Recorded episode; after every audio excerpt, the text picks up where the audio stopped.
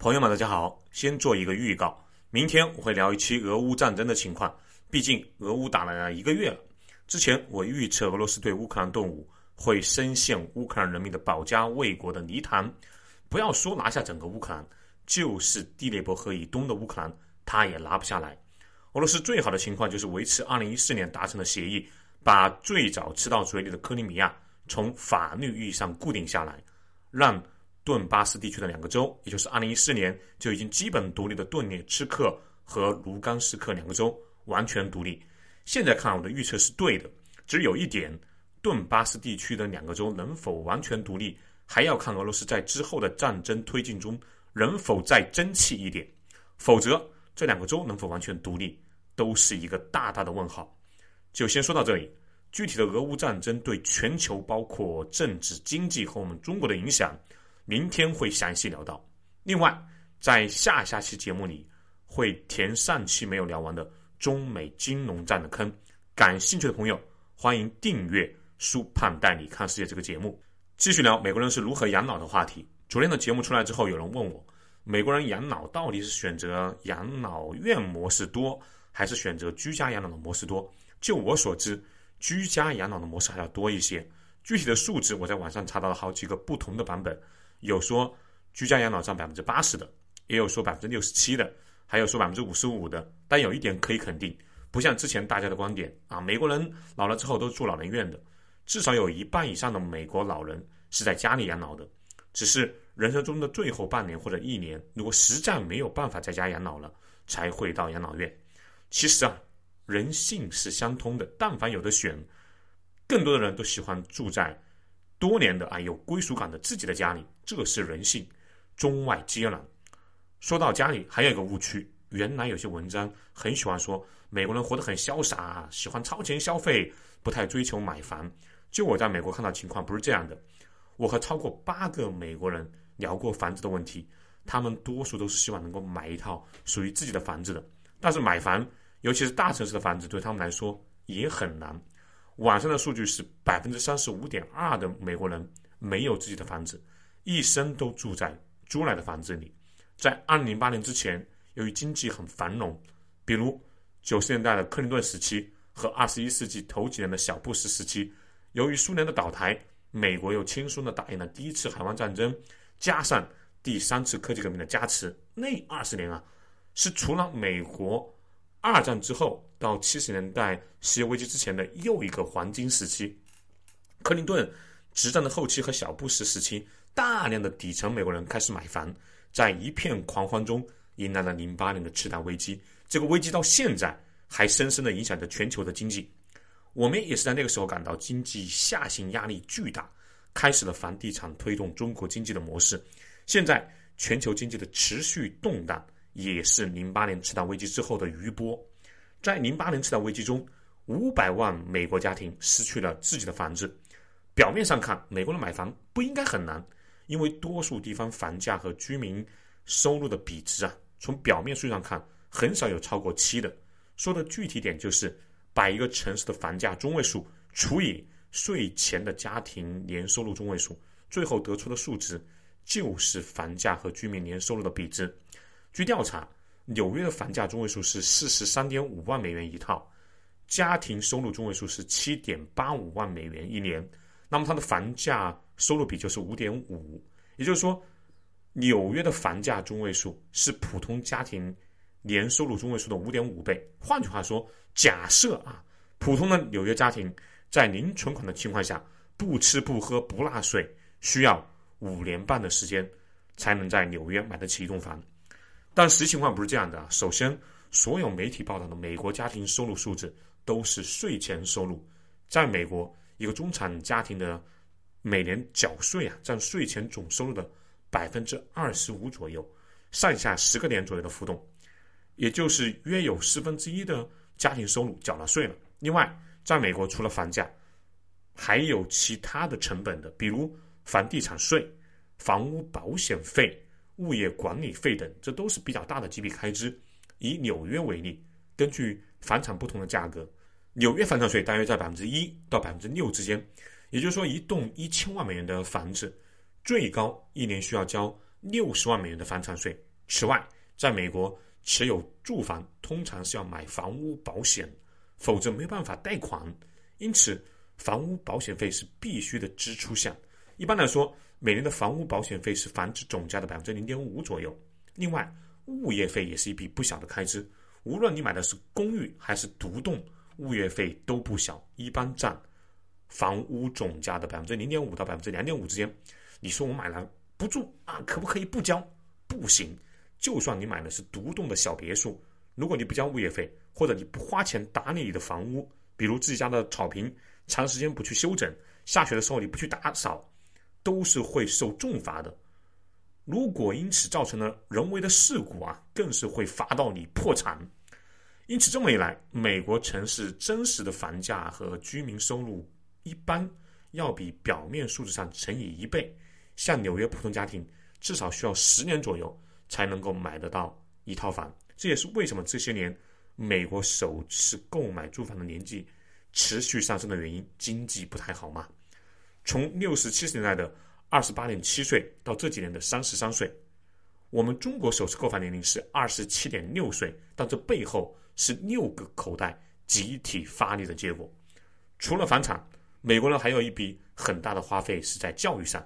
其实不仅是中国人鸡娃，美国人主要是美国的中产阶级以上也鸡娃。在美国，公立学校一直到高中学费基本都是免费的，一年也就。有大约一千两百美元的学杂费，这笔费用对美国底层百姓也是一笔较大的费用。网上流传说百分之八十二的美国人拿不出五百美元，这个有点夸张了。但如果说百分之四十左右的美国人拿不出五百美元，这个我是相信的，因为底层的美国人都没有存钱的习惯，他们也存不下钱。有一次，客户开车带我经过美国的贫民区，虽然房子的破旧程度比我在南亚、非洲看到的还是要好很多。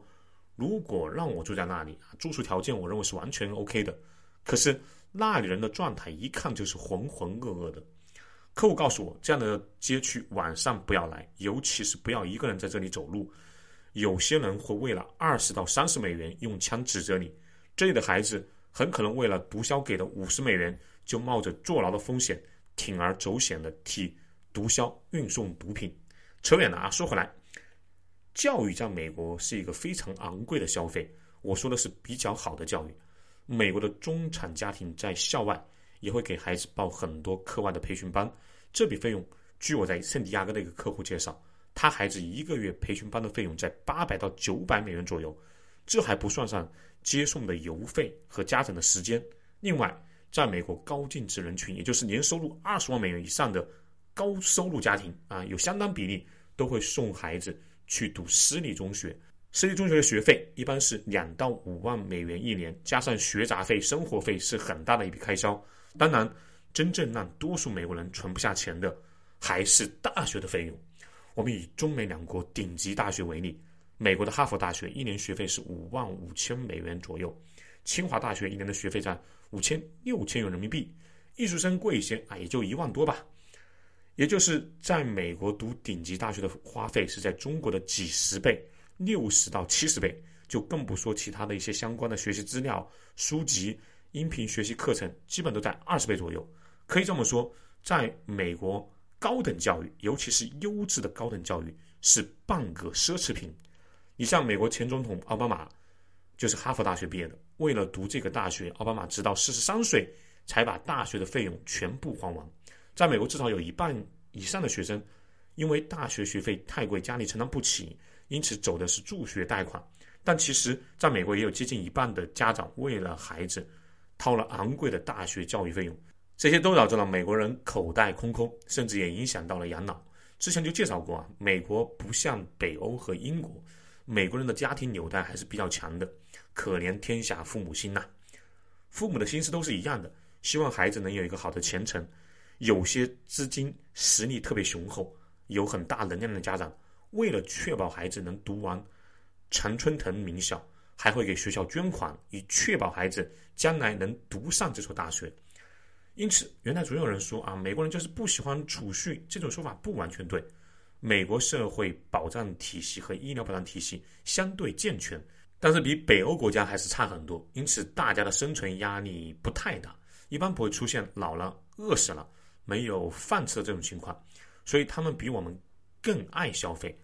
可能是因为美国的税收健全，同时孩子的教育费昂贵，他们一般也有两三个孩子，这笔费用不小。而且在年轻和中年时，但凡有经济能力的美国人，都会存类似四零一 K 计划。四零一 K 养老计划是一种由雇员、雇主共同缴费建立的完全基金式的养老保险制度，以弥补将来退休金，也就是社会退休金的不足。美国人的退休金不高。按美国的法律，年满六十二岁，交满了十年的税，可以提前退休。正常的退休需要六十六岁，有的地方是六十六岁零十个月。当然还可以选择延后退休，到七十岁，甚至有的延后到八十岁之后才退休的。提前退休也就是六十二岁，按时退休六十六岁零十个月，或者延迟到七十岁之后再退休，拿的退休金自然是完全不一样的。就我了解到情况。多数美国人的退休金在六百多美元到一千五百美元之间，最低的，比如那种时薪十美元只交了十年税的朋友，一个月好像还不到十百美元的退休金，高的听说有两千六百多美元的，还有些议员级别的啊，联邦公务员级别的啊，退休之后可能会拿到大几千美元甚至上万美元，但这毕竟是社会的少数，甚至是极少数。在美国，尤其是大城市，一个月一千美元左右的退休金只能勉强维持温饱。想要比较体面的退休生活，很多美国人会加入到四零一 K 养老金计划。这样的养老金计划和我们国内买的养老保险比较像，但是覆盖更广，更受法律保护。美国不像挪威、瑞典、丹麦、瑞士这样的福利国家，美国不是一个纯福利国家，它讲究奋斗立国。你年轻时付出了多少，到老了就享受多少。一个人大多数的福利其实都是自己年轻时花钱买来的。如果你年纪轻轻的时候没有好好干，好好盘算自己老了之后的生活，那么老了以后的生活是比较凄凉的。虽然不会饿死，但是和同龄人相比啊，他们到老了可以旅旅游，没事下下馆子，享受较高质量的老年生活，还是有很大的差距的。这就是为什么在美国你会发现，无论是超市、售票厅，还是餐馆、咖啡馆。都能看见白发苍苍的老人正在辛勤的工作的身影。这里有部分是不想闲着啊，到老了想发挥娱乐，但大部分是因为他们退休金没有办法支撑他们体面的退休，更别说最后几年的卧床生活了。美国人口三点三亿，社保养老金储备约两点八五万亿美元，接近二十万亿人民币的社会养老金，占美国 GDP 的百分之十四点二五。这些社保养老储备金基本都去投资政府债券了，百分之三到百分之四的年化收益。美国现在的老年人领的养老金，并不是来自他们年轻时的贡献，而是来自现在交养老金的年轻人的钱。即使在疫情之前的二零一九年啊，美国养老金都有超过百分之三的亏空。也就是说，老年人每年的养老金比当年年轻人上交的养老金要多百分之三。这还是在美国人口持续上升、年轻人口多于老年的情况下，要维持美国现在的养老金制度，需要维持不断的人口增长。不管是自己生还是引入移民，每五十年美国人人口必须翻倍，否则养老金制度很难维系。因此，除了几个人口少、高度发达的北欧、西欧国家，就连美国现在的养老金制度。从某种程度上来说，也是一场庞氏骗局，需要大量的新增人口才能维系现在的养老金情况。再说说中国，我国人口十四亿，参加养老保险人数九亿，各类养老金累计结存五万亿元左右，占 GDP 的百分之六点一，大比例投资在相对较安全的国债、银行存单等低风险，平均百分之三左右的年化收益。对比通胀率啊，收益其实是偏低的。也就是说，人均社保储备保障金按人民币来结算的话，我们和美国的差距是很大的。中国大致是三千六百块每个人，美国大概是六万块每个人。当然，我们有些人是拿不到较高的养老金的，这一块以后会单开聊一期。结合我们现在的老龄化和少子化，其实我们的养老压力更大，尤其是我们八零后、九零后，由于新生儿人口急速减少。未来的养老会成为很大的问题，大家都要未雨绸缪啊！最后有个听友问我啊，会不会在喜马拉雅上做直播？我目前没有直播计划，所以如果这个节目上方有直播的提醒，也不会是我在直播。以后要直播，我大概率会是减肥之后啊，在视频平台直播。所以大家要加就加我的微信号幺八六二幺八九二六零五，任何宣称是苏胖助理或者同事的，都不要轻易相信。我的助理在我的各个群里。好，欢迎大家关注苏胖带你看世界节目，打 call 留言和转发节目，下期见喽。